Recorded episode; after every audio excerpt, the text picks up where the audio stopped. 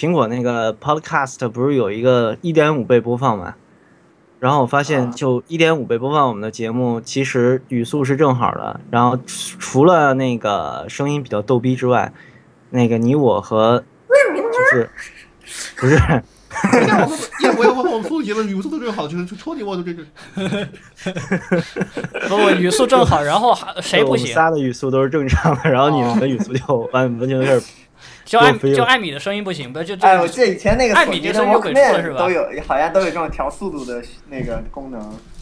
编辑软件都可以，编辑软件都可以的，而且它可以调速。没有没有没有，就那个硬那个就我可那那播放器，就那个磁带播放器。那个它是它会变点调，会变。没没电了以后就会变成。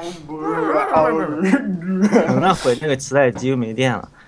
我就记得以前我家有一个那个台式的磁带机嘛，然后那个磁带机的皮带不是皮带。这种感觉。鱼，不是它的皮带比别的紧，所以我听什么灌篮高手的那个原声，都比别的更快一点，可能一首歌能快只有三四秒。高一点是吧？对对对，然后当我听到原版的时候，哎，这个怎么声音这么低？然后唱的慢慢悠悠的，就不习惯。你他妈是习惯被鬼畜是吧？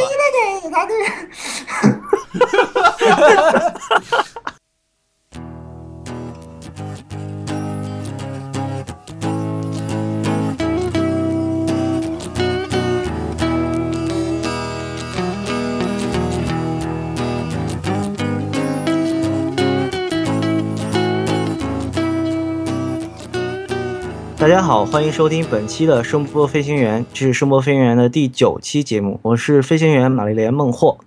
啊，我是地下私贼，我是索尼克，我是长期临时派驻飞行员艾米总。啊，你看你们俩自己都带上总了，我操！没有习惯了，主要是我们群里叫谁都是什么什么总。没没没，我没自称总，我没自称总。你们俩为啥不管自己叫飞行员呢？嗯，有有一种羞耻。我们是声波老司机。对我们是开车的，我是声波拖拉机，我是声我是声波三蹦子啊。那个哎，三蹦子有一个特别有意思的名字，但是有点歧视歧视色彩，回头再跟你们说。呃，上一期就是第八期节目，我们讲宝鸡的那一期，意外的爆红了一下，你们有看到数据吗？也不是爆红吧，我觉得就是好大一个钟啊！看曲线。嗯嗯，什么？好大一个什么？钟钟形曲线，一口钟那个钟吧。我们是八月一号上线的，然后八月二号，嗷的一下就飙到飙到差不多六百。反正在节目上传的那个当天晚上，真被数据吓到，我以为是节目被吞了，然后我看到播放量是上一期的那个播放数，然后仔细一看，我操！还在涨，不科，这数字不科学好吗？三百多，我记得当时当晚上看的。你需要对我们的节目多一些自信。我看这个数据，还以为你们谁买了买了播放量呢。要买播放量也不会买这么点好吗？我当时第一想法是，我靠，孟获不会已经买粉了吗？已经已经已经崩溃了吧？我靠，已经打算花钱了。对，这特别像一个花了钱的曲线，你知道吗？就我们前几期已经被冷落习惯了。前三期就当刚开始的时候，大家还有点新鲜感，我觉得我还雄心壮志的说每天每日平均播放怎么着上一百吧，结果后来，哎，就放弃了。但但是现在突然一下，这个曲线看着也很拉平到一百了。所以，我所以我以为你已经放弃了自己的底线。要买也不会买这么点吧？怎么着啊？至少一万起步对吧？我靠，没那么多钱，那卖的还挺贵的啊！凑一下，凑一凑呗，凑一凑对吧？不是，就这个 曲线让让之前几期的那个波峰就完全看不见了，你知道吗？长得有点匪夷所思。没没没，你要对我们节目有自信，真的。这真的，我你们觉得是何来的自信？自信的根源在哪儿？不，这个这个，我觉得上期确实这个题材比较喜闻乐见。哎，对我也想说，是这个这个上回真是因为题材的原因吗？而且我们我觉得我们质内内容质量也不差，也不差，真的。给的 结给的结论还是很靠谱的。这个我觉得又是迷之自信了。我觉 得还是还是题材的原因比较大一点。嗯，因为毕竟保尔基比较喜闻乐见嘛，对吧？我其实觉得，就这种爆红的东西，一般都有一个传播节点。就是有一个大牛突突然推了一下我们，然后就导致了像微博那样。所以我们现在就是要恳请那位大牛，如果听这期节目，请你一如既往的支持转发。感觉是被姚晨转发了一下。那不是六百多？那他妈的太可怜了，五百！我靠！我就举例子嘛，但是我在咱们几个推广渠道都翻了翻，没有看到特别非常规的大牛转播了一下呀。啊，你觉得我们听众听到我们这么说，会不会觉得我们特别猥琐？我们几个主播他们没事干，然后各种去翻别人的那个转 转发记录吗？柴斯卡老师一定在打喷嚏，特别特别猥琐啊，你知道吗？那好，关于上一期先聊到这儿吧。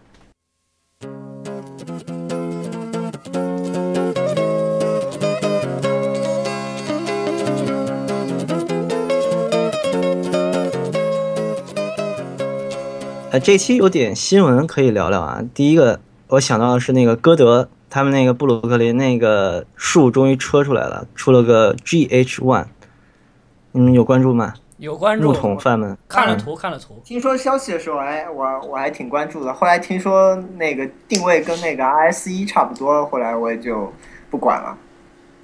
它的定位是 RS 一和 RS 二之间啊，还之间。对对，它比 RS 一要是低的。其实我还挺喜欢 RS 二的。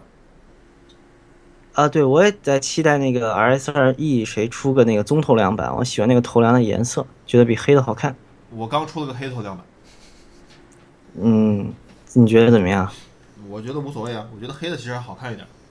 我其实是不是比那个 GS 一千要好听？嗯，怎么说呢？GSK 拿到手的时候，我没试过把耳罩摘了。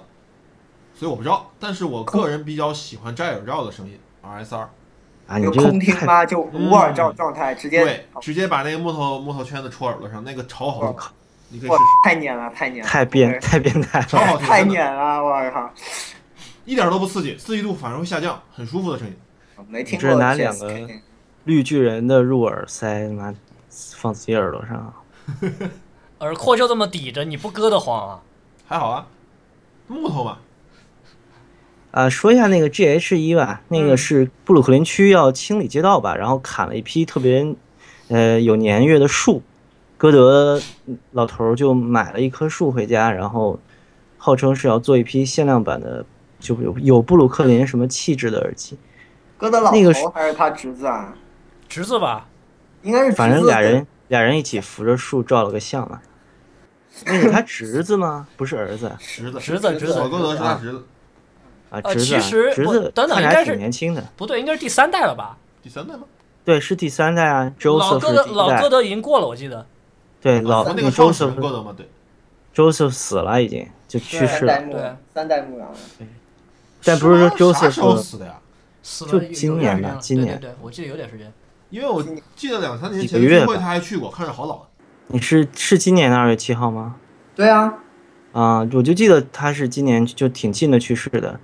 在那个 Joseph Grado 死的时候，还有那个烧友就缅怀他嘛。但很多就国外的烧友也说，就 Joseph Grado 那个脾气比较古怪，就把那个呃 HP 一千发给他。对对对，那个事情就拖着嘛，拖着没不嗯不发还嘛。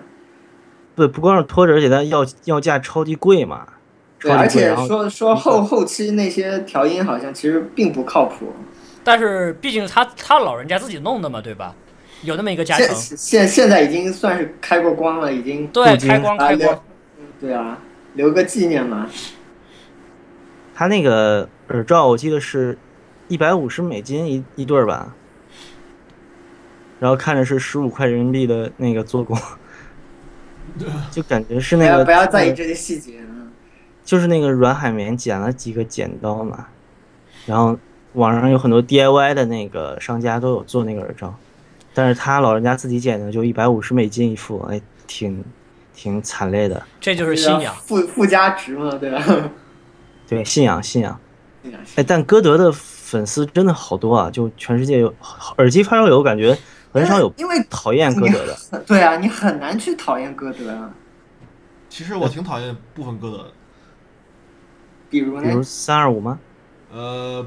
比如三二五，比如 RS 一，比如 GSK，比如 PSK，GSK、PSK，我觉得这两个东西完成度是不够不不够足以上市的。我喜欢 RS 二和 M Pro，以及它的低端机。呃，我也喜欢 M Pro。我很喜欢低端机，低端机太良心了。那个，哎，据我所知，还是那个安润代理歌德之前，然后歌德就已经在中国卖的很火了。那个时候只有水货，好像是突然从台湾带进来的。就是歌德真的是一个在全世界都卖的很好的耳机，就它能到什么程度，就只要他做出来就不愁卖，这么个程度啊，这个也挺神奇的。虽然一直是小作坊，但它它的产量真的不低，我觉得。我觉得歌德和 ACDC 有很多的相似之处。嗯。呃，气质上确实有一点点像。对啊，几十年就那么一个调调的人，就有人买账。但是就是牛逼啊，就是牛逼，就是谁也学不像，对吧？就这一口，你只能在我这儿吃着啊。对，别的都别的没有像他的东西。让我想起一种北京美食。像的东西有，但是你就是没法那个取代它的那个味道。这个东西让我想起一种北京美食，叫什么呢？叫豆汁儿。呃，这这这个，其实学 AC/DC 的乐队也挺多的。这几年有个澳大利亚的一个小年轻乐队叫 Air 什么 Burning 啊什么的，我不知道，也学他们，但是就是没他他们那种味道呀。歌德就是牛逼啊，就是没法代替啊。来，我们说一下 GH 一。好的，反正是曲线救国嘛。GH 一那个木桶比 RS 一和 RS 二都要短好多，料子少，然后颜色看着也深嘛。呃，深。不知道，呃，更更偏棕色一点，应该这么说。我觉得最大的最大的一点不同是它的那个木头更致密，不像那个 R S 一、R S 二那个木头有很多气孔。你看一下老老版本的 R S 二，应该就接近那个造型造型。呃，就是单元单元比较小是吗？对，比较浅，比较小，而且很很红那个木头。然后那个木头木纹非常密嘛，就有点像家具的那种木头。不是那个歌德那种油油的松木啊那样的。你看那个老版本的 R S 一的那个眼睛版，都是那种感觉。呃，我不觉得啊，我玩过几个眼睛，很密啊。你是你是觉得它那个木纹就是特别大，什么一条特别粗那种感觉？不是不是，它那个木头看着更致密。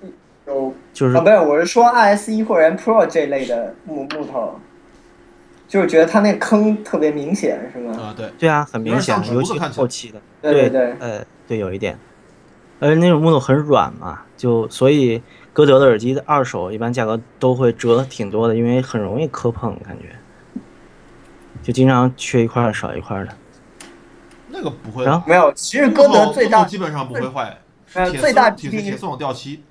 呃，还有一个就是它那个头梁跟那个单元的那个接触，它就是插在那个。里边的，那个很容易掉，就单元很容易掉下来。掉倒是挺容易掉，但安回去也很方便啊。但是你你还得上胶呢，对吧？下去也方便，拉出来也方便。嗯，好吧。啊，是这样的，其实这边还有一个新闻是什么呢？是三六零准备和这个已经和 HiFiMan 合作，他们准备成立一家新的公司，致力于这个消费级的电子产品。这个播放器什么的，然后具体股份的组成是 HiFiMan 出百分之五十五的股份，然后剩下百分之四十五由三六零那边来提供，然后他们成立一家新的公司，然后去做一个新的品牌儿，去弄一些消费电子机的东西，然后我只能说，萨斯干老烧啊，这个周周鸿祎，对，好吧，所以那个随身听的天花板 HiFiMan 三六零很快就可以。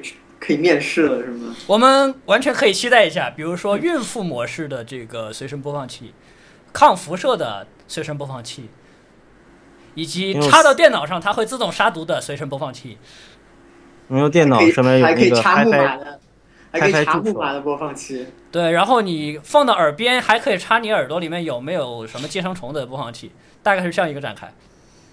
还有垃圾清理播放器，自动套的播放器。嗨飞曼原公司的股权有发生变化吗？呃，这个好像没什么区别，他们就是弄了个新东西，就成立新公司是吧？对，新公司，然后是做消费电子、消费级的产品，不是 HiFi 级的。哎，那三六零会不会做手机啊？这是不是要 HiFi Man 他们要合作个手机方案什么的？很有可能做过手机了，很有可能就做一个三六零这个相关品牌的一个 HiFi 手机，这个很有可能。那我觉得更可能还是那个孕妇什么，又想收割一又想收割一次智商税吗？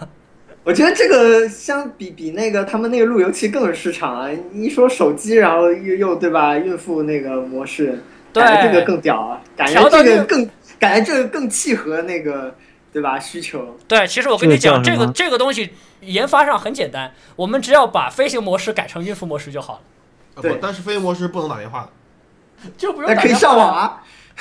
不不不，你你所有东西都关掉，因为抗辐射是这样的。呃，这个手机有一个 HiFi 胎教功能啊，可以让胎儿从小就听那个，从受精卵状态就开始听 HiFi 的那个古典乐。出生就是九九个月的老少了，不对，九个月的新手。呃，好黑。怀孕即入烧，应该出生以后就可以马上上或者绿檀或者紫檀发一篇看起来特别玄学的帖子，论隔着子宫听音什么的。啊，我觉得这个脑洞好像因为怀孕期间妈妈吃了什么东西导致羊水变质，然后我听得不清楚了之类的。导致信息量丢失是吧？在某个在某个频段有略微失真？我操！在某个频段有点叶酸味儿。那个这一期开头的新闻环节就已经把我们积攒的人气全都丢失了。好好好，我们现在已经已经掉了一半的粉了，来鼓掌。做了个大死，那个那个那个现在，大概都是一副崩坏脸了，是吧？已经被玩坏了，这种感觉。啊，还有一个新闻就是，呃，最近我我们不是看到那个新闻，就是拜亚动力要推出一个可换线版的 T 一嘛？官方是不是管它叫那个 T 一二代啊？有没有这么说啊？有有有，然后 T 一代已经停产了。啊，我估计它就是只是换了个线，其他什么都不变。没有，它就是把那做了一个那两个接口嘛，但据说里面声学结构做了一点优化，谁知道？但 W 四被 W 四 R 替代是吗？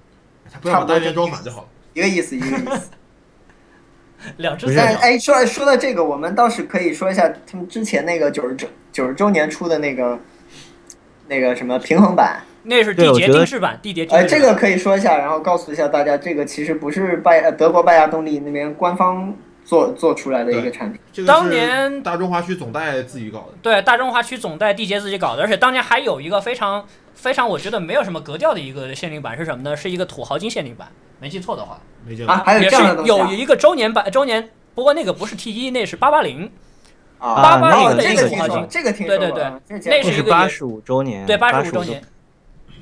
那个是金色吗？我按现在说法应该叫香槟色的吧？那就是土豪金啊，土豪金，土豪哦，金就是香槟色，好的，香槟金嘛，同一个颜色。反正都是他妈丑逼颜色。那个当时很屌的，那个当时是你有一个像那个呃 Moto Maker 一样的系统，你可以进去定制你的八八零的外面那一圈什么颜色，头梁什么颜色，你还可以在八八零那个调节杆上刻字。啊那个，不是这个八八零哦，那个是专门的一个型号，叫什么？不是不是 Customer Cosm One 嘛，对对，对对对，那不是个声音不是很难听的。八八啊，零也八八零不过八八零，我觉得确实当时当年真是有克制版的，就是你在可以上网的，对你上网自己定制。这这是类似 Nike Nike ID 那种东西吗？有一点就就是你买苹果产品可以在后面刻一个什么 Don't Panic 之类的。或者是呃民族英雄赠，大概这种感觉的。索尼大法好。吁吁，谁赠？呃，我的那个 Pad 后面刻的就是 Don't Panic。挺好，挺好。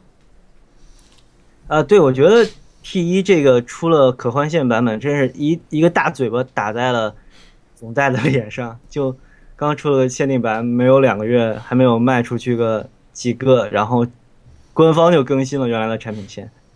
不过说老实话吧，总体来说，这是一个比较好的一个一个产品，我觉得。外观上那个新版和老版没没有任何区别。就是多俩孔，对，而且那俩孔其实很隐藏，你不对着孔看，你还看不出它是可换线的。这个还挺明显的吧？我觉得这有点像那个当时 LCD Two LCD 的那个耳机没，有，它没撅出来，它没有撅出来。呃，它当时是把模具整个改了嘛，就它原来的木头是有一个那个换线口是凸出来的，对啊，后来的版本是把那个全都抱圆了，然后换线口变成金属了。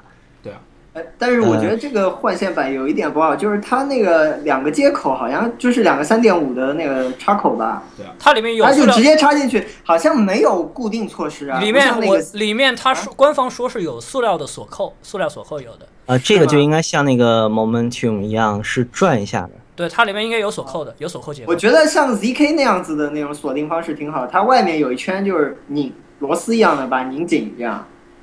呃，ZK 是毕竟是专业耳机嘛，会做的稍微牢靠一点。它那个插进去三点五的那个头，然后应该是转个四十五度就行了。根据我用 SHP 九千五的换线经历来讲，其实那个插的挺紧的，你不去锁它，其实也没问题。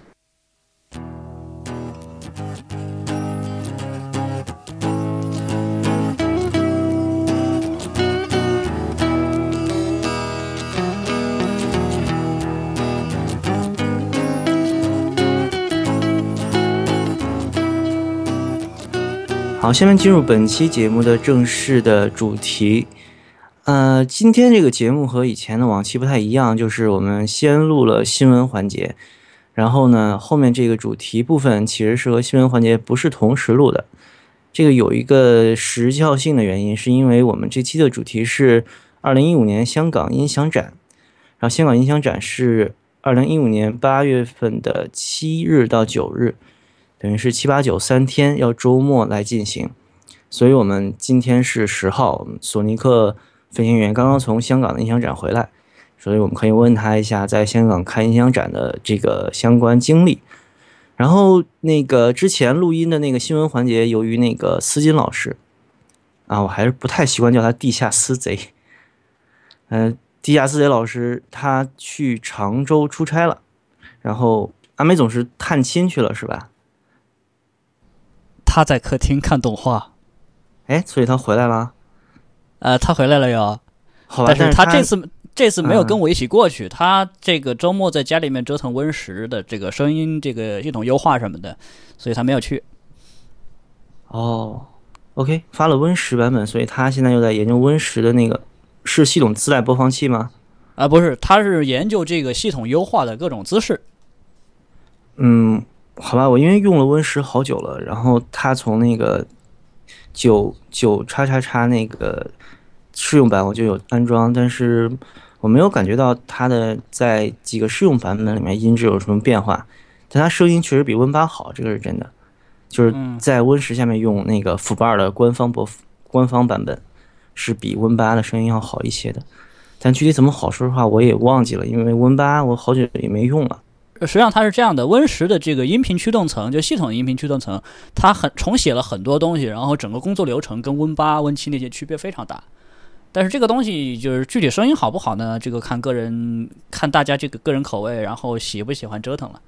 所以这个重写音频驱动层是你从微软的开发文档里面看到的，还是？微软之前它有一个产品推广，它有一个 PPT，我看那个，就它啊这块儿音频这个架构区别很大。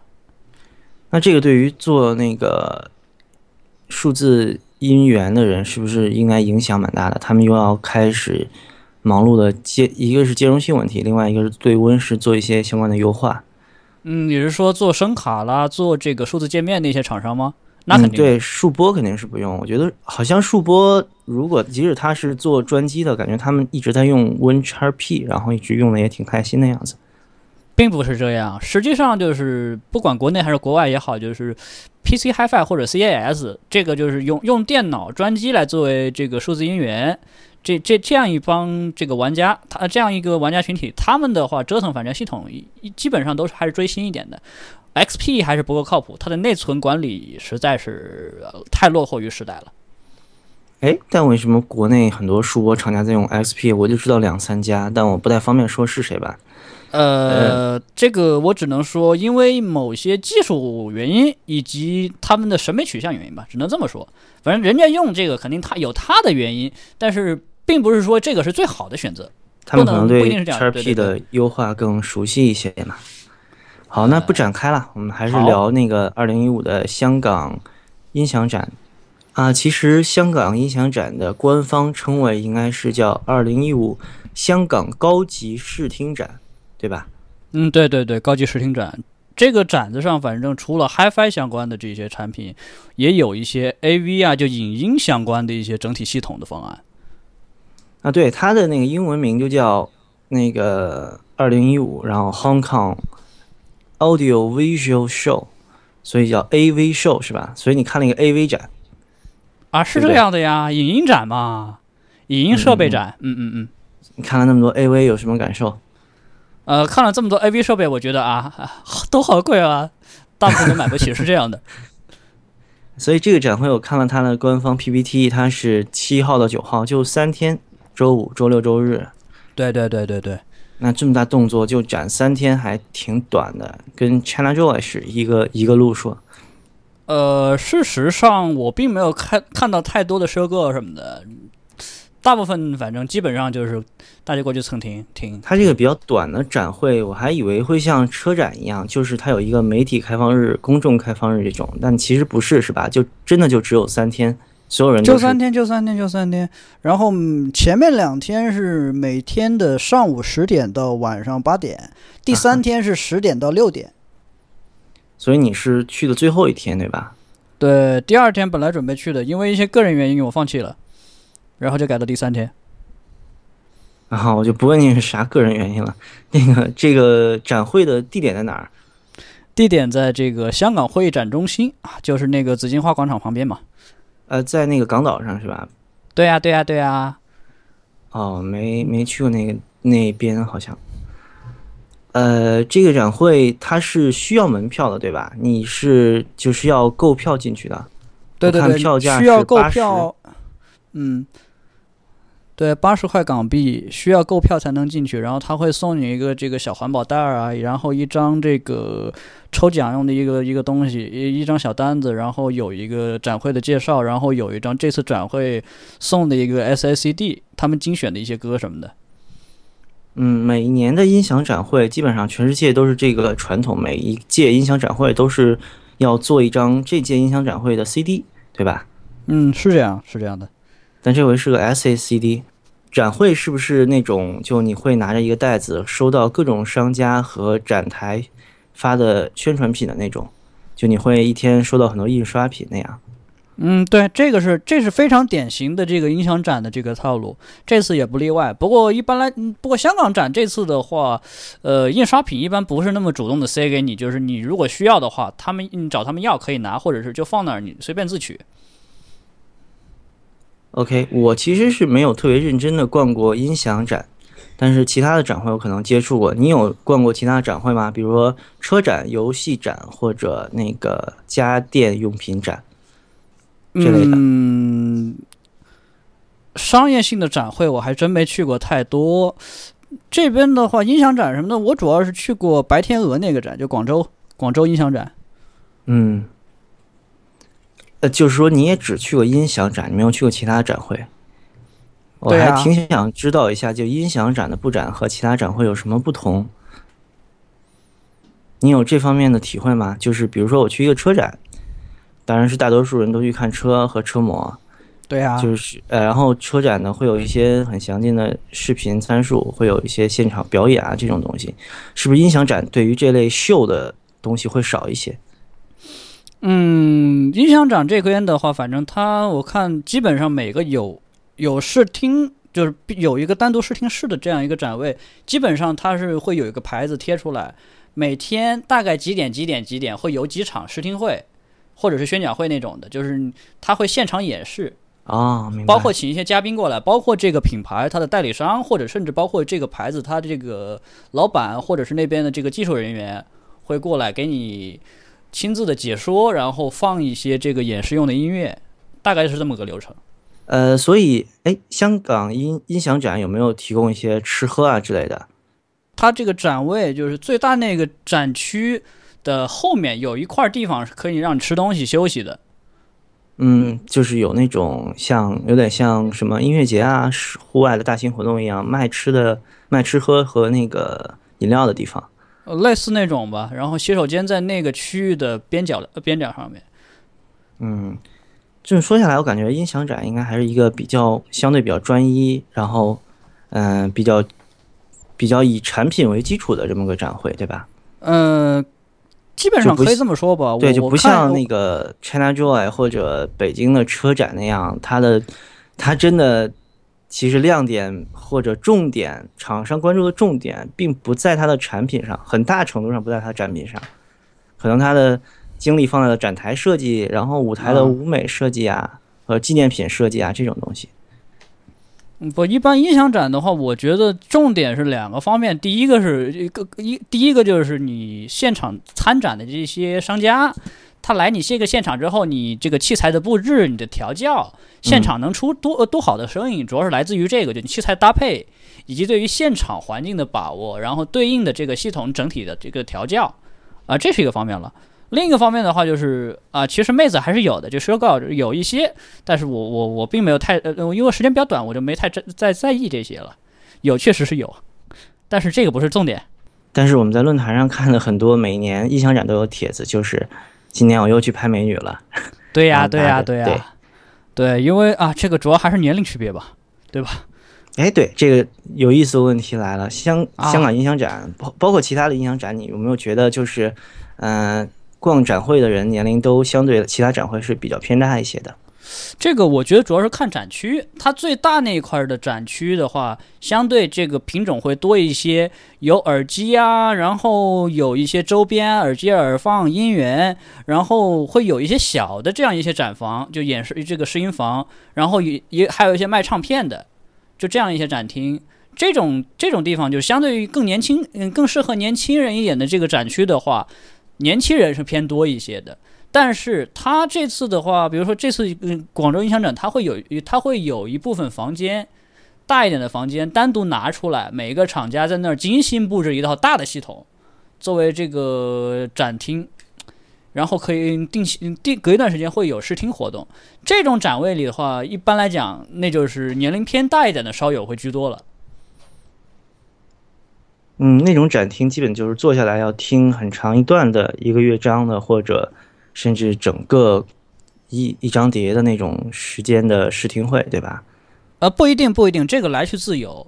它的话一就是说，你一个房间里面可以同时有试听，然后同时的话，另外它会有一些静态展示各种产品。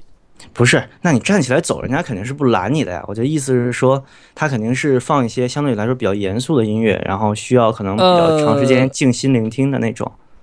不不，这个还真不一定，有放流行音乐的，然后古典的相对会多一些，这个不一定。就他那儿反正基本上一直在响，一直有有东西可以让你试听，但是你来去自由。呃，这次音响展我看它的那个官方 PDF 说明，它的展位还是挺多的，嗯，然后展会很大。嗯，它有一个那个 hall 就是大厅嘛，对，它有个大厅，对对对，然后分布了很多很多的耳机啊，然后线材，包括唱片这种的，嗯，相对来说就是可以，你可以走马观花那样看着的。然后相对来说，它也有那个很多的小房间，就是给呃专一的代理商或者呃器材商去布置一套自己的系统，对吧？对对，它可以给你隔出来单独的一个小房间让你去听，这是大厅，嗯，因为这个音响这个东西特别特殊的一点就在于，你欣赏它是需要时间的，就是你很难一天把一个音响展特别认真的逛完，对吧那？不可能，对对，我这个也是走马观花，嗯，呃，甚至你觉得你如果给你充裕的时间，五六日你都在香港，你能把每一个听音室的特点什么的都把握到吗？这个还真不一定，就太多了，是吧？是是是，真的挺多的。而且你有没有这个感觉，就是人如果真的在一个集中的时间去欣赏音乐的话，他的认知感觉是疲劳的。耳朵很累，真的。那你当你逛了三个以上房间，有没有会觉得就你可能再逛下去，你有点把握不住特点了？嗯，这个倒没有，这个倒不一定。这个反正进去的话，我先第一，我先听房间的这个声学特性，我大概能心里有个把握。比如说它有一些比较低级错误，比如说呃低频驻波太厉害了什么的，我可能就稍微、稍微就小听一会儿就可以走了。因为它这个系统在这个环境下，它表现出来这个表现不一定能够足以说明它本身的这个特点。如果它的布展和那个布局相对于不合理的话，像这种屋子，你可能会站了两三分钟你就扭身出去了，对吧？嗯，也也不一定这么短吧。我首先会把静静态展、嗯静态陈列的那些稍微看一下，可能再走，大概是这样。嗯，你能简单的统计一下你平均在每个房间里面留连了多多久吗？嗯，平均的话，长一点的可能半个小时，呃，短一点的话可能五分钟左右，五到十分钟，大概是这样。那你能说一下你在那个展房里面留连时间最久的一次是大概多久吗？半个小时左右吧。半个小时相当于呃多半张 CD 的感觉是吧？就听了几首歌。听了几首歌，然后听他们那边请了人家这个品牌，包括他呃老板啦，或者是技术负责人过来给我们讲解这个产品特点，嗯，然后分享一些理念。嗯嗯。嗯，这回你听耳机和听喇叭哪个更听得更多一点？嗯，看一下，其实都好像都没听太多的样子。那我们还是先说一下我们比较了解的耳机嗯哼，啊。之前去音响展就是特别傻，那个时候还觉得我是一个耳机发烧友，所以喇叭跟我没关系。那个我真是进了音响展之后，听完了耳机的几个展台，我就扭脸就走了。楼上的小厅我完全没去。你现在觉得这样是不是很蠢？嗯，我觉得这个办展，嗯、这个办展的这个主主办方应该比较喜欢你这种的，相对来说比较节约他们资源。（括弧笑）嗯，但是我等于完全没有参观他们办展的重头啊。但其实耳机感觉一直在音响展里还是相对于是一个比较配角的角色，对吧？嗯哼，大头还是说在于这些贵价的这个音响系统。嗯，毕竟耳机其实再贵的耳机，你攒攒钱也是能够着的。但真的那个喇叭 是半辈子的钱的那种感觉。这次我看那个拜亚动力，它那个展台是缔结布置的，还是他们自己来做的？缔结，啊，又是缔结，好吧，我我果然没有猜错，因为我看到一个特别浮夸的那个拜亚的耳机，像平底锅一样的八八零那样戳在那个地上，我就想哇，这 就很很缔结的风格，就特别浮夸。然后你看到那个耳机了吧？看了呀，远处看其实还好吧，嗯，对，嗯，是泡沫塑料的感觉。我没摸。啊，你应该听了那个这回就盛传的那个新的特斯拉技术的头戴式耳机 DT 幺七七零，对吧？嗯，对，DT 幺七七零 P，这个我哎我在，稍等一下稍，等一下，DT 幺七七零 Pro 吧，P R O，啊，对 Pro Pro Pro，对对，因为 P 是可能会被理解呃成 portable 对对对对 portable，对，对便携对。对对便携式，对，它是 Pro，它是 Pro，所以它是一个相对来说还是专业向的耳机，对吧？对，应该是专业向的，至啊。少声音上也是符合这个走向，就拜亚一贯的这个调音。看它这个产品定位编号，应该是一个类似于 T 七零和 T 七零 P 那个级别的东西，就它肯定不是新旗舰，对吧？嗯，所以你听它的感受，它声音大概是一个什么档次，然后有什么特别的特性呢？这个耳机我看之前看了一下，它的定价是五百九十九欧元，呃，这个折合人民币多少来着？五百九十九欧元，四千块，差嗯不，多吧差不多，差不多。六百欧嘛我。觉得这个档次还是蛮有竞争力的，就这个声音来讲。呃，我们呃想想四千块有什么、嗯什么样的产品啊？现在四千块 T 九零差不多，然后斯坦塞尔可能有 HD 七百，嗯，想想还有什么？歌德是 RS 二，就大概是这个级别。嗯，差不多是这个级别。这个级别的话，我觉得就是幺七七零，在这个价位还是应该算是比较有能能有竞争力那种了。呃，声音总体还是比较宽松，然后也不像就之前老呃拜亚更早一些这种封闭式的这个耳机，比如说七七零那种会比较闷，它这个声音听起来一点都不闷，有点像那个 DT 幺五零那种，但是相对来讲更不闷一些，声音还是比较舒服。然后细节的话，比起 T 一就是一代、二代来讲，还是会差一些。但是总体四千块肯定值。OK，所以它和 T 一二代的比较，你感觉是哪个你更喜欢？我说老实话，我在考虑要不要等它出来以后，这个价格稍微降一点，去收一只 T 一 T 一 MK 二。啊哈，嗯，而且 SAM 可以换嘛，哈，这个挺好玩的。嗯，T 一 Mark Two 在当时也是在布展里面有的，对吧？对，它是这样的，就那个耳机，你看那个巨型耳机对吧？巨型耳机两个耳罩里面是一左一右，它有两个展位，两个嗯展位放的分别就是幺七七零 Pro 和这个 T 一，它是两只 T 一，一只 T 一后期版的 T 一一代，一只是这个 TMK 二。啊哈，就等于这是新老呃旗舰的重置版和旧旗舰做一个对比。我觉得拜亚动力现在的那个产品系列越来越乱了，你不觉得吗？它这个反正我这次拿到他们产品产品那个小册子之后，我翻了一下，嗯就从高端往下走，我是发现确实看不太明白了，它这个怎么分的？对，因为有特斯拉技术的，原来是都是 T 打头的嘛，一直打一直在等 T 八零把做一个 DT 八八零的那个升级版，对特斯拉版本嘛，就是特斯拉单元呢一直在用 T 来打头嘛，然后 DT 对一直是它的老的系列，但是它自己作的又整出了一个例外，就是之前那个 DT 幺三五零，它有点类似于 T 五零 P 那个不太成熟的产品的一个做了一个专业版本 Pro 版本。但在它在 DT 七七零这个专业版本上面有 T 七零和 T 七零 P 的时候，又搞出了一个 DT 幺七七零，然后这个东西上市的价格一看就和 T 七零应该是差不多的定位，对吧？嗯，感觉更高一点点，所以它和 T 七零的关系就像 T 五零 P 和 DT 幺三五零的关系，有点这个意思，对吧？其实大家看到一个拜亚的新产品之后，并不能马上把它精准定位为，比如它是开放式、封闭式，它是监听用还是民用，还是低阻还是高阻，这个都挺难定位的。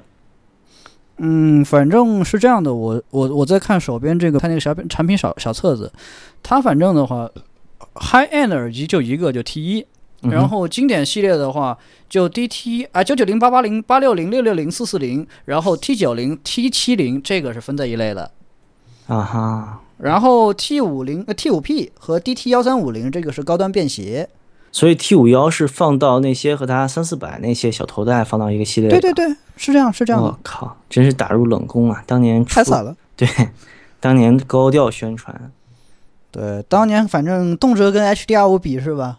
现在？呃，当年它真的没跟 HDR 五比，等于当年 HDR 五还没火起来，但真的是被吊打，就在悦耳性上完全被吊打。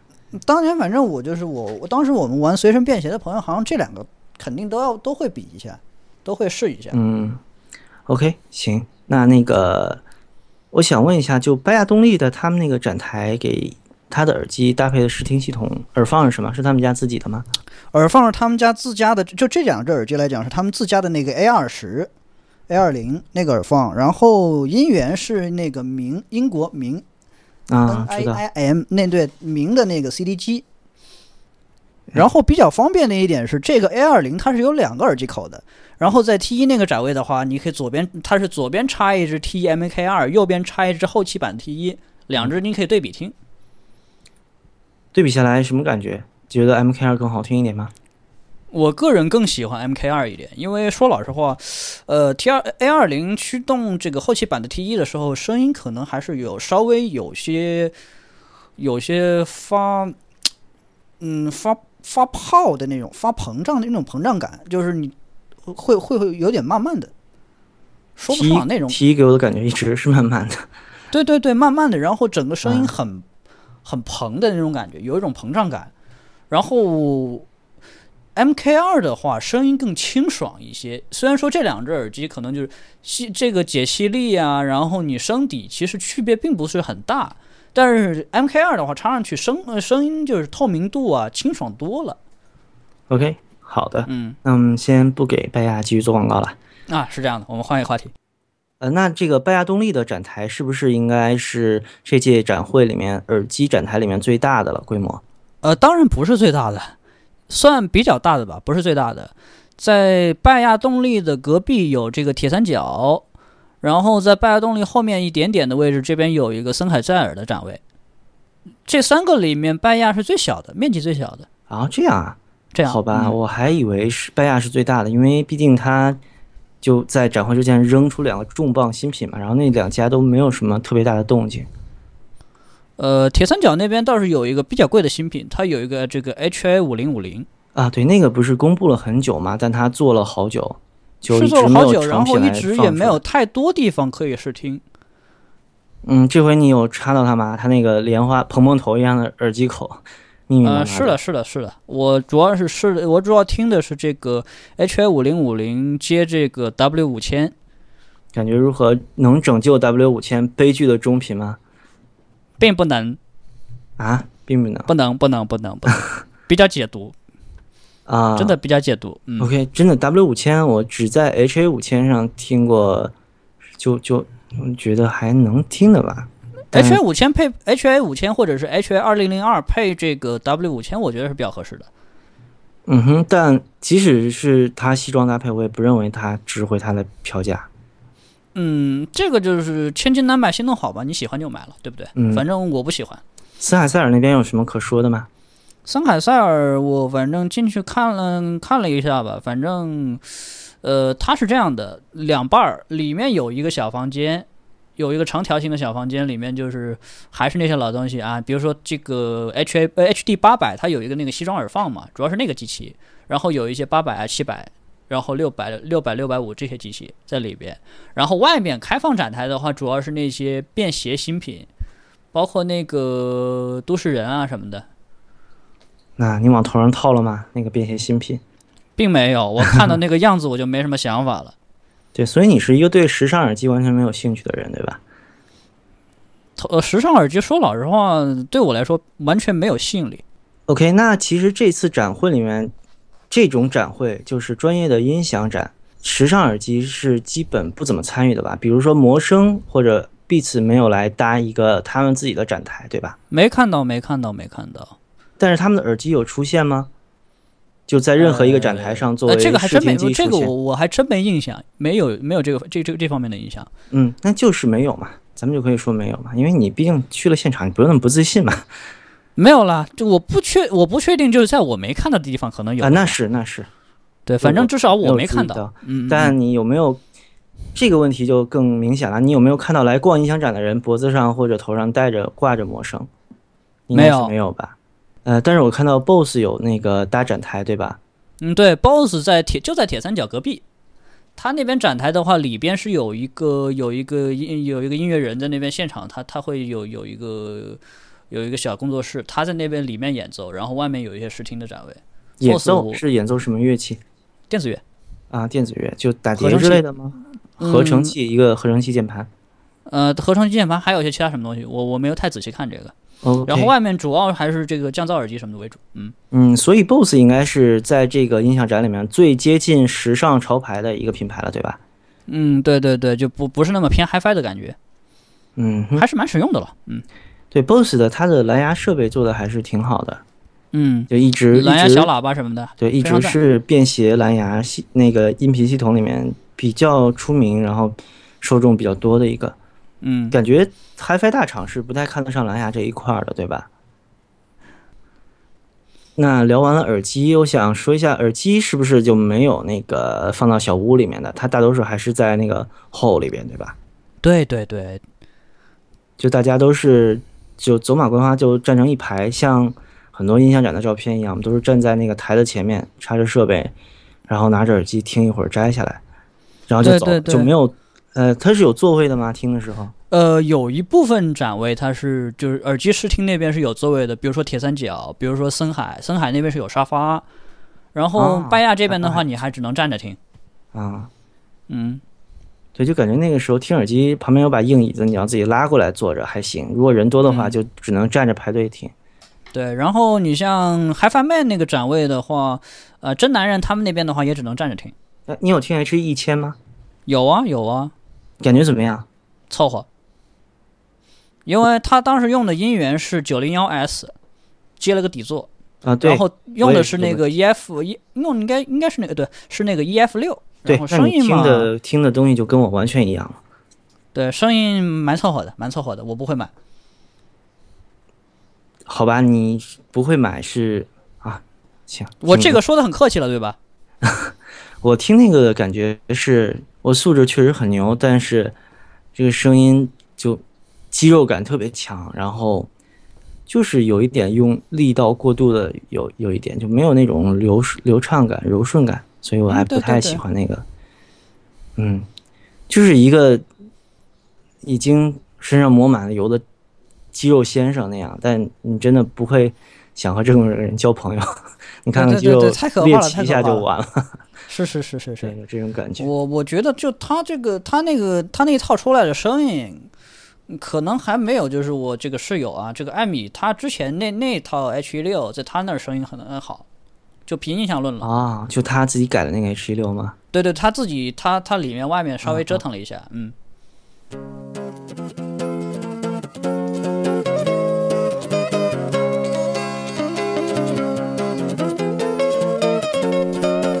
所以说回这个展会啊，我们嗯听耳机的在这个展会里面听音环境应该也不算好吧？比较嘈杂，我们只能说是听个大概。对，受影响也是相对比较大的。嗯，是不是听封闭式耳机还相对好一点？就你起码可以扣在那个面颊上，稍微用手用力一点，对，扣得紧一点听。是但半开放和开放式的话，你真的就只能听个大概了。就音量可能要拧得大一点，然后大概听个意思，也就这样了，没有办法的。那就像你听那个 TE-MK2 那种耳机的话，呃，它相对来说漏音还是有一些的。那旁边过人啊、说话呀，这种会对您也造成很大影响吧？嗯、这个只能说我会把音量主动拧大一点，这个也没有办法了，对吧？嗯，但你能说就这种情况下的听音，你能作为一个购买的参考吗？就它的它和你真正在安静环境里听，可能差别还是挺大的。我觉得这种情况下，如果它暴露出了什么问题的话，我只这个这倒是可以成为我不买它的理由。但是这个情况下的这个听经验不足以支撑我就给出一个结论，就是这个耳机我一定会买。我只能是说我考虑它会去买它，然后有机会安静一点的环境我会再试一试，然后尽量用更接近我这边能提供的呃我自己用的这个方案类似的这个方案去类比去模拟。对这个，你还提到了一个我想提的东西，就是我们在音响展里面试听的时候，呃，经常是听音响的一个环节。比如说，我这个展台是耳机的展台，那我们这个展台里面主要听的是产品是耳机，但是耳机怎么发声呢？你要有音源，你要有扩大器，你要有线材中间。但这这一家如果不做这些东西的话，它就要用到别家的产品。所以说，每个音响展台上面。很少有一家音响展是从从头到尾全都用自家产品的。我应该是我是举不出任何一个这样的例子。你应该你能想出来吗？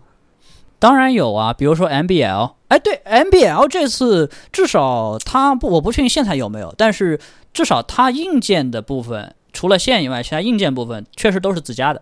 嗯，就那 MBL 我不太了解啊，所以说那它也是很仅此一家那种吧？就这种厂商应该是。不超过那么几家，就这种特别大牛的，整个产品线都能自己做的，很少，非常少。对啊，我的意思就是说，咱们在展会上听到的更多的是一个杂牌的系统，它其实跟我们自己在家搭出来的爱好者自己配出来的系统是没有差别的，对吧？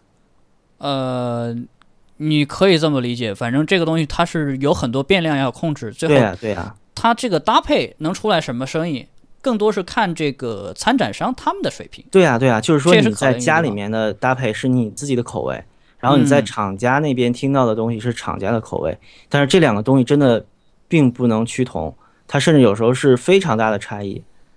就你可能高价这边听得很开心，高价请回去之后，在你家里发不出好声音。对，这是一个初级的那个音响发烧友经常犯的一个错误，对吧？啊，是的啊，这种情况的话，反正就是因为很多很多刚开始玩的朋友可能没有意识到一点，就是音响发烧它是一个系统过一一个系统工程，就是说你最后出来什么样的声音，就是每一个环节其实它的相关的变量都会影响到最后的这个结果。你可能某一次，比如说一个展会或者一个商家那儿，你听到某一个产品，它能让嗯有它在的某一套系统可能声音很棒，然后你觉得可能哎确实这个东西不错，那就买回来呗。但是在你自己的系统上，可能它发挥的这个水平没有那么靠谱。这种的话，它这个可能的原因就有很多了，有可能只是说这个东西本身本身可能水平一般，或者是不太好，但是在你听当时听那个环境下，那套搭配，或者是说那个商家他的这个打开方式啊，处理方法比较牛逼，他声音好，那这个也是没办法的。或者是说这个东西本身是个好东西，但是你拿回去，你的系统其他方面可能不太搭配它，或者是你打开方式有不对，那这个也确实没辙了，就这样。嗯，我看那个音响展的照片里面，呃，除了那些试听的部分之外，其实音响展里面还有很多配件的那个展台。我看有嗯空气开关啊、脚钉啊、电容啊，然后空气处理那个电源处理器什么的，嗯嗯，对对，呃，包括线材其实也算配件嘛，但线材可能是发烧友相对比较熟悉的配件。嗯，但是我觉得音响展相对来说还是由非常专业的那个平台，我看像什么胆管啊，包括唱头这些，是不是都有这种小的摊位来作为展出？嗯，我想想看，好像没有，嗯，电子管电子只卖电子管的我是没有看到，但是确实有展位在卖电子管。然后唱头什么唱头，然后这个呃黑胶转盘这种确实也是有店在卖。有卖电子管的肯定就是胆机的厂商了呗。呃，那个是经销商。哦，哎，对，这个也是一个有意思的话题啊。刚才我没有想到，就是布展的这个，呃，布展的厂家，布展的怎么说？布展的负责人，嗯，呃，是厂商更多呢，还是经销商更多呢？我看，嗯我看是这个现象好像是经销商更多。总体来讲，更多的是直接经销商，对，然后少呃，然后偏一小半吧，一小半是厂家，一小半，那也不少啦。是不少啊，因为原厂还是有一些的。嗯，好，我看到斯坦塞尔啊，斯坦塞尔是斯坦塞尔的香港有限公司，嗯，啊然后铁三角是铁三角的大中华有限公司，像这种嗯就应该算是厂商的，虽然是分公司吧，它也算厂商自己布展。但对对。对，是啊、呃更多的像，比如说国内品牌的 HiFi Man 啊这种，都应该是当地的经销商在布展，对吧？对，呃，特别是我看一些，尤其是一些小的厂商，比如小作坊，它可能这个厂家本身就几个人，加一些外雇的工人啊，做线材啊什么的这种小配件，比如说那个农夫线，我看到有一个特别大的图在展示那个木木头接口的 USB 线。啊，就他一个香港的代理商就在帮他们卖，就这种厂，呃，很多发烧音响的厂商，可能它厂子规模并不大，但它的那个商品是由一个很大的那个经销商来负责，他在某一个区域的代理的。然后那个经销商旗下可能有几十上百个品牌，比如说特别有名的大昌啊这种，吧？对对对对对，嗯，所以像大昌这种比较大的经销商的展台，会不会就牌子很多很杂？它是的话，我看它这我好像好像是不止一个地方。啊，就它可能是不同主题，然后不同的那个产品，它自己划分了几个展台。对对对。然后有一些的话，它是这个大展房单独有一个，呃就是单独的这个大展房，它有一个展房，然后大厅这边它也有自己的展位，就两边分开弄。嗯，然后还有一些丧心病狂一点的，比较就是比较有实力的呢，他就是甚至一口气就租两个大的展房，然后两边分开弄，这边放一套系统，那边放一套系统啊，当然应该是不止一套系统了，就一个房间放一个两套系统。嗯，这次我看到还是有不少的展房里面用到了黑胶系统，对吧？嗯，就是这个单独有一个大展厅的这种箱子系统，黑胶的话有一半多吧，有一半多，反正、已经比 CD 还多多吗？现在还？呃，应该两者差不多的吧。就是我去的这个现场，它它有，呃，怎么说呢？就是可能它整体产品风格偏 old school 一些的话，它就用的是黑胶，就牌子或者是嗯这个嗯代理商。然后更多有一些就是更现代一些理念的这个牌子，它就会用 CD 机。明白。呃，其实黑胶这个东西，如果作为试听的话，我觉得其实更加要小心，因为如果以黑胶作为音源的话，它的声音真的是受到它音源的影响是非常大的。你很可能买到一个靠后端的器材，在数字音源上和黑胶音源出来的声音真的完全不一样。而且黑胶还有一个特性就是，黑胶机它本身就是一个很复杂的物理传动系统嘛。对对对，它嗯是个很复杂的一个机械系统。对，而且它这个系统就是你可以自己搭建的，嗯就在这个机器里面，你都可以自己选一些唱头啊、唱臂啊这些嗯，小的零件，换了都会有声音上非常大的不同。所以真的，你如果听了一个黑胶做音源的整体系统的话，就不光已经不光是后面音源和呃放大部分的，包括线材的搭配不同了，你那个黑胶机都是一个黑箱，然后那个黑箱里面的出来的这个模拟信号是非常非常独特的，就是说它不能，你很难去复，就真的一比一的复制一下它的声音，对吧？除非你真的是把人家的产整系统的产品拿笔拿纸抄下来，一样一样的照人家买。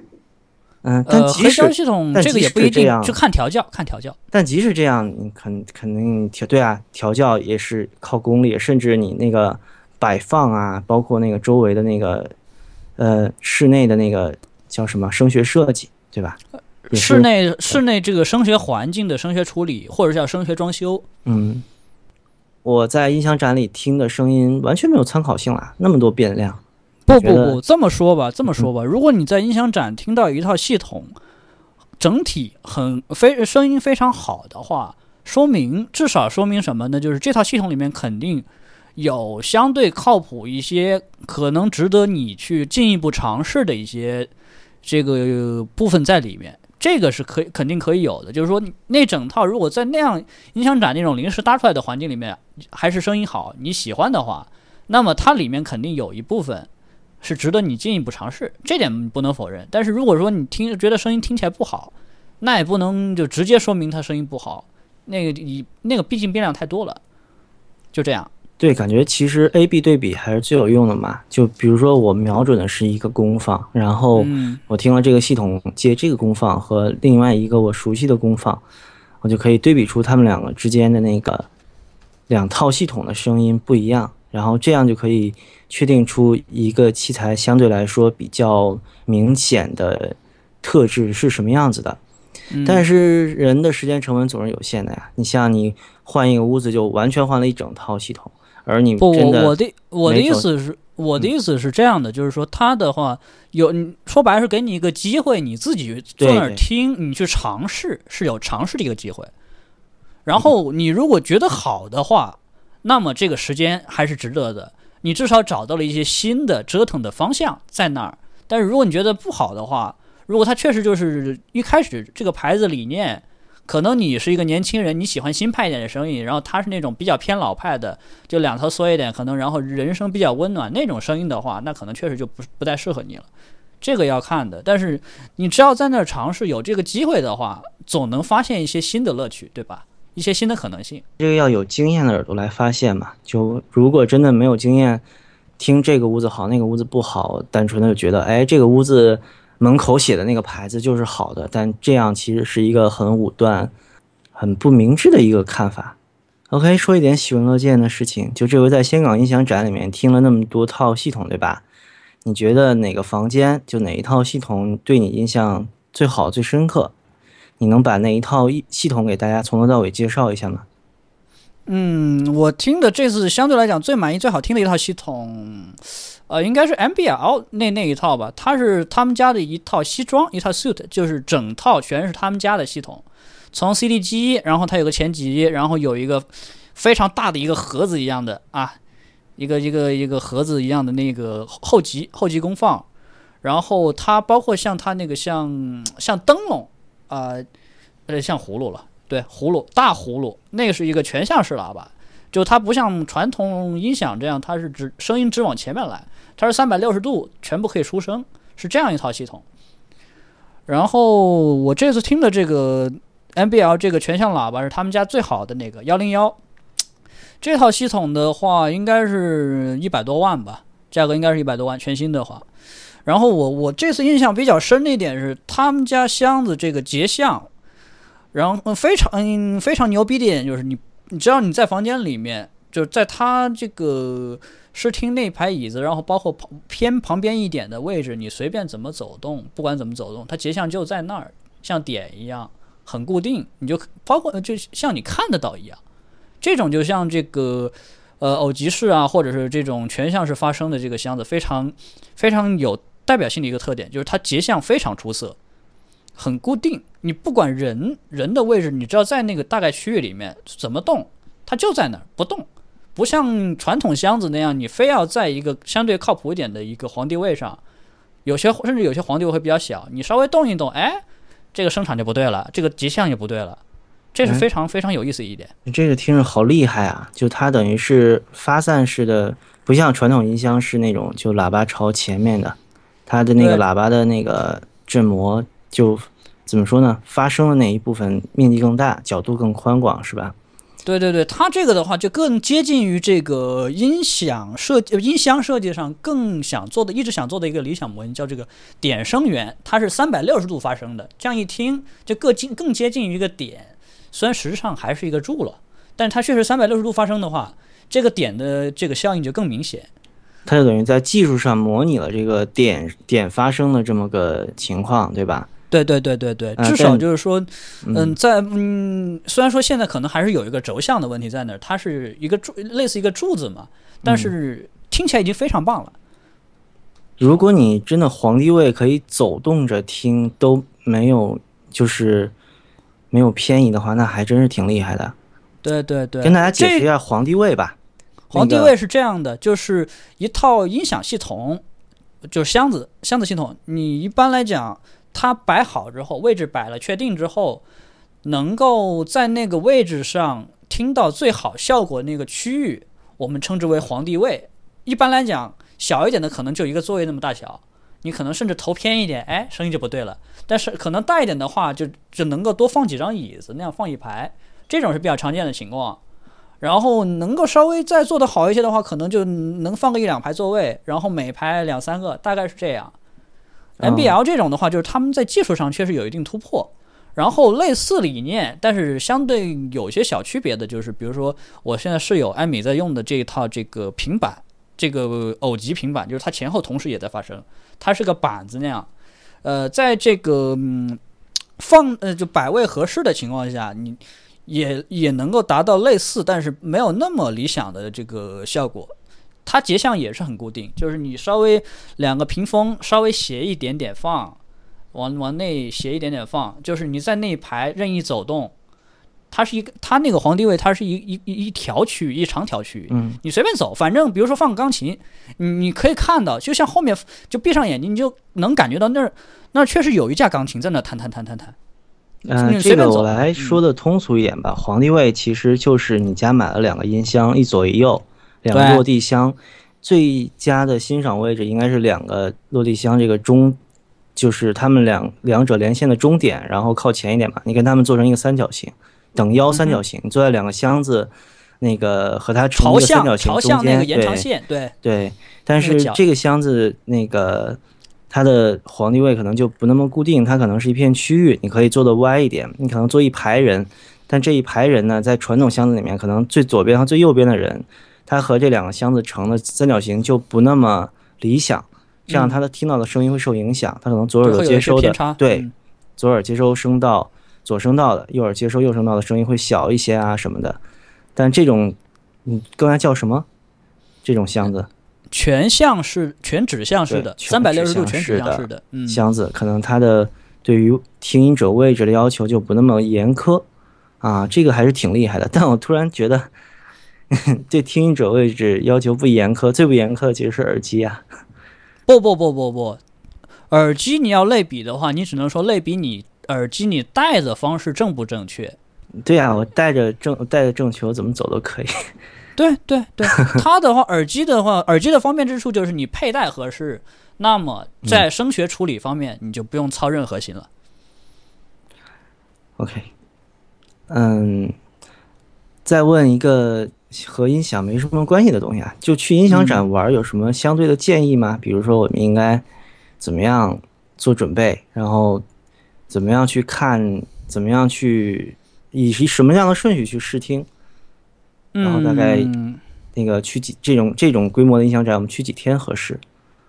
嗯，首先你要做什么准备？我的建议是这样的，就是你平时听的比较多的，你觉得录音比较好，可有一定参考价值的 CD 或者是数字文档，嗯，你都这个自己准备好，就啊 CD 就是挑出来单独拿着。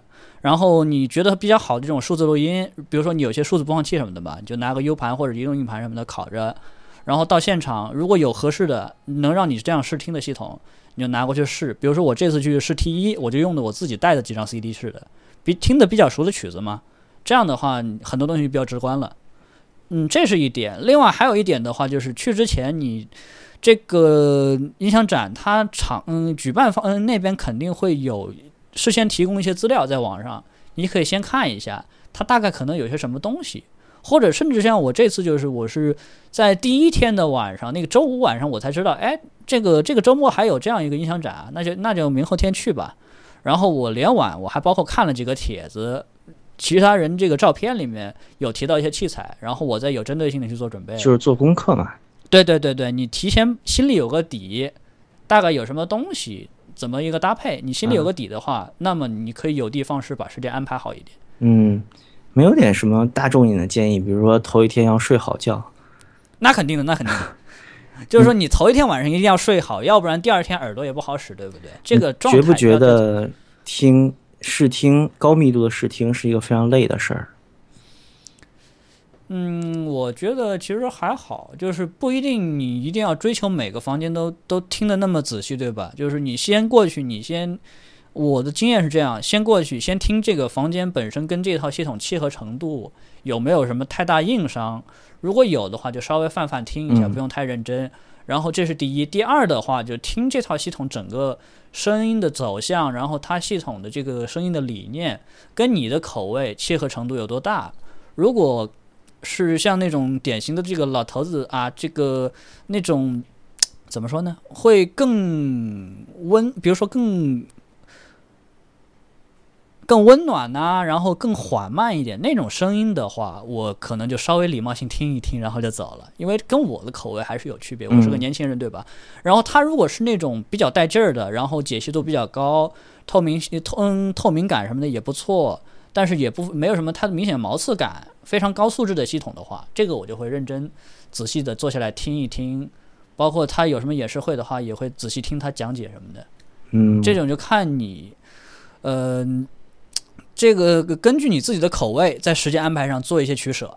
不，我觉得是因为音响展首先就不全是试听嘛。我的建议就是，呃，啊包括我自己的经验，就是你听一会儿，你可以去干一点别的，比如你听一会儿，你去和呃展方聊一聊啊，或者你听一会儿，你去看看资料，看看演出，你听一会儿这个喇叭，听一会儿耳机之后，你觉得耳朵累了，你可以比如说听听讲座，啊，对这种对对，这种或者看。看淘淘碟之类之类的，嗯。就是我觉得是耳朵是一个真的是人人的那个认知器官都是非常容易疲劳的，呃，像你真的连看三场电影啊，这种都是非常耗体力的事情，你到做后来的人的这个感知力都是下降很快的，所以你真的连听三四个小时音乐的话，你真的最后一个小时你获取的信息量和你能感知到的东西是。和你平时感知到的完全不一样的，你可能丢失了很多感觉啊，你可能有很多细小的状态了呗。对细小的地方你是感觉不到的，嗯所以就音响展和其他所有展会一样，我觉得吃吃东西、喝点水，然后那个出去玩玩、聊聊天儿什么的，这都是就是我想说的是这种细节，就是嗯。安排好自己听听歌的这个节奏，因为真的听觉，我觉得甚至比视觉还容易疲劳。就你疲劳有度嘛嗯。疲劳了之后会发现你真的好的东西你也不太听得出来。啊、那你这回看到的这个 MBL 西装还是相对来说最好听的，那还其实 MBL 在真正黑暗的音响发烧里面算是比较经济的选择了，对吧？对对对，它嗯这个在价位上它并不是最贵的，而且也不是比较贵的，啊，性价比是甚至可以算比较高的一套一套系性价比之选，也不是性价比之选了，就性价比相对来讲，在 high end 的系统里面可能算，呃，因为它本身完成度也高嘛，嗯所以说你整套买的话也也还能比较划算。哎，其实刚才前面有聊啊，就是从头到尾都一家做的，你就举了 MBL 啊、其实我自己都没想起 MBL 来。嗯，我们设想一下，以后可不可能有这么一个大拿厂家，就真的从头到尾做了一套整一整套的解决方案？嗯，因为说老实话，我知道的话，很多的话就是他们之间有合作关系，或者甚至就是说中间有工程师跑出去独立单干的。嗯但是他干的是跟这个之前前东家会有一些互补的，比如说易雅和之前那个盟主，对吧？就这一类的。我这次看的话，就是很多好几家公司，反正大家拼一拼，比如说你家的 DAC，我家功放，然后你家箱子，哎，咱凑一套系统，对吧？很多甚至就这样。嗯虽然也有一些经济些的，比如说 NAD，它这次有一套西装，但是我没怎么听。嗯，就音响这个行业，它跟电器、跟呃数字产品，然后跟那个传统的什么家具啊这些东西都不太一样，对吧？它这些素质和就这些行业的特质，它都有，所以它的这个展会也是一个非常五花八门的地方。就它的每一套系统都是非常独一无二的，但是你自己也会搭配出你的独一无二的系统，因为你本身你本身每个人的听音听的音乐就是独一无二的嘛。对所以说就它这个，它有点这种现代的现代社会里面那种老的手艺人的那种感觉，所以这种展会还是，我觉得还是和那种就是数码产品展啊，然后什么那个开发者大会啊，然后车展啊这种纯商业的展会还是有很大不同的。所以我觉得建议就所有对音响有兴趣的朋友，还是去音响展玩玩啊。你看索尼克老师玩的还是挺开心的，对吧？对对对，这个我觉得音响展更多就是你能发现一些在这个爱好上能够找到的一些更多的可能性，嗯关键是可能性，对对以，及一些交流的机会。嗯，那你觉得是音响展开心啊，还是你去完音响展再去兰桂坊更开心啊？呃，我没有去兰桂坊，然后我去完音响展之后，我是跑了一趟旺角，去那边有一些这个音响店逛了一逛。旺角，去旺角去的是音响店啊。音响店啊，啊然后本来我准备过去买点物料的，然后发现那家店关门，那家店星期天休息啊。